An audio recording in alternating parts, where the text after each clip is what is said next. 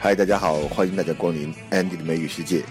今天我们接着来看《老友记》第二季的第十六集，这集叫做 Joey Moves Out。那我们这一集里面呢，讲到的点，芝麻街里矛盾多，孤立无援搭便车。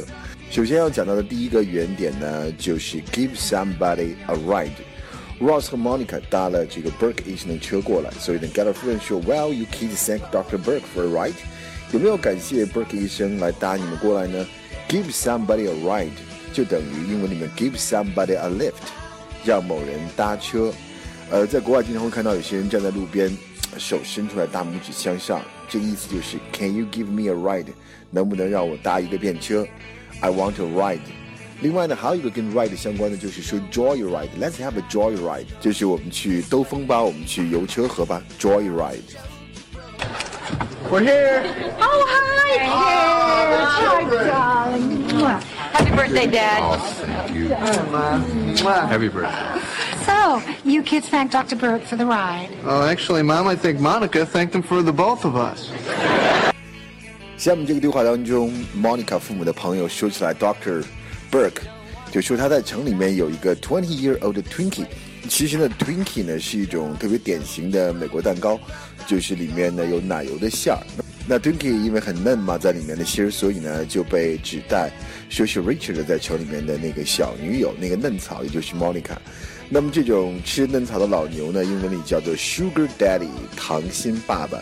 那么如果是熟女和小男生的搭配，那个熟女会不会叫做 Cougar 美洲豹？后来 Monica 扮演 Monica 的一个演员呢，Courtney Cox，后来他也主演了一部电视剧，就叫做《Cougar Town》熟女镇。So you kids take the train in? No, Richard Burke gave them a ride. Hmm. Speaking of home, I hear he's got some 20-year-old Twinkie in the city.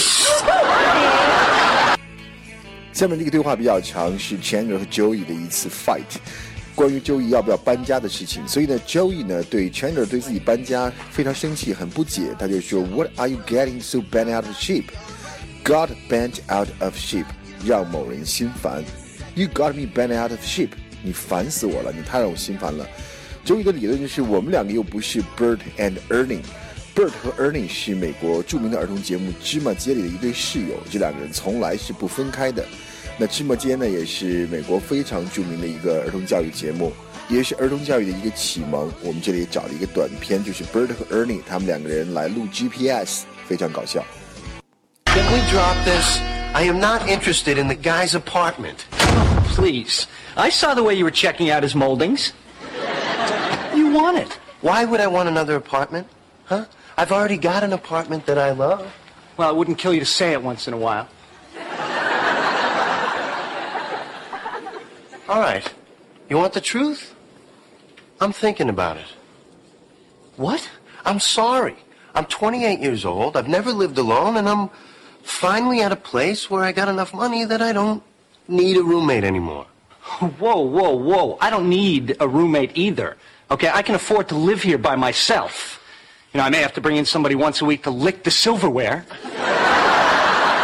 What are you getting so bent out of shape for, huh? It's not like we agreed to live together forever. We're not Bert and Ernie. Look, you know what? If this is the way you feel, then maybe you should take it. Well, that's how I feel. Well, then maybe you should take it. Well, then maybe I will. Fine with me. Great! Then you'll be able to spend more quality time with your real friends, the spoons. 仍然是 Chandler 和 Joey 的对话。Joey 真的要搬出去了，那就问 Chandler，Are you cool with it? Be cool with something，就是你不介意吧？对某事没问题吧？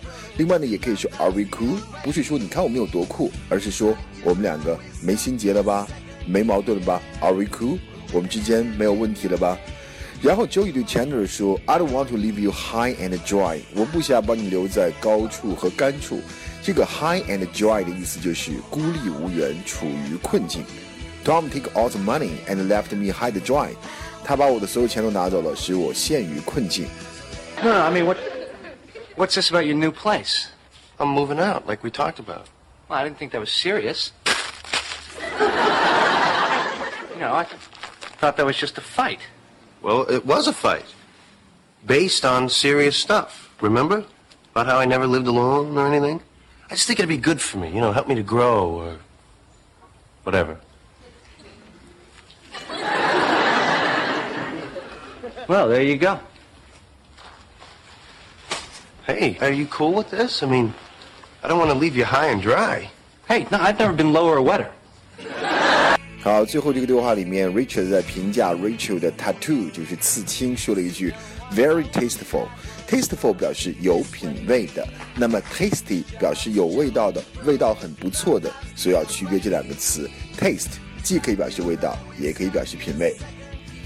What did you get it? Let me see. Is Ross here? No, we went out to get pizza. Okay, really quick. Okay. That's great. Very tasteful. Want to see mine? Want to see mine? Yes. What? You didn't get one. okay. Well, then what is this?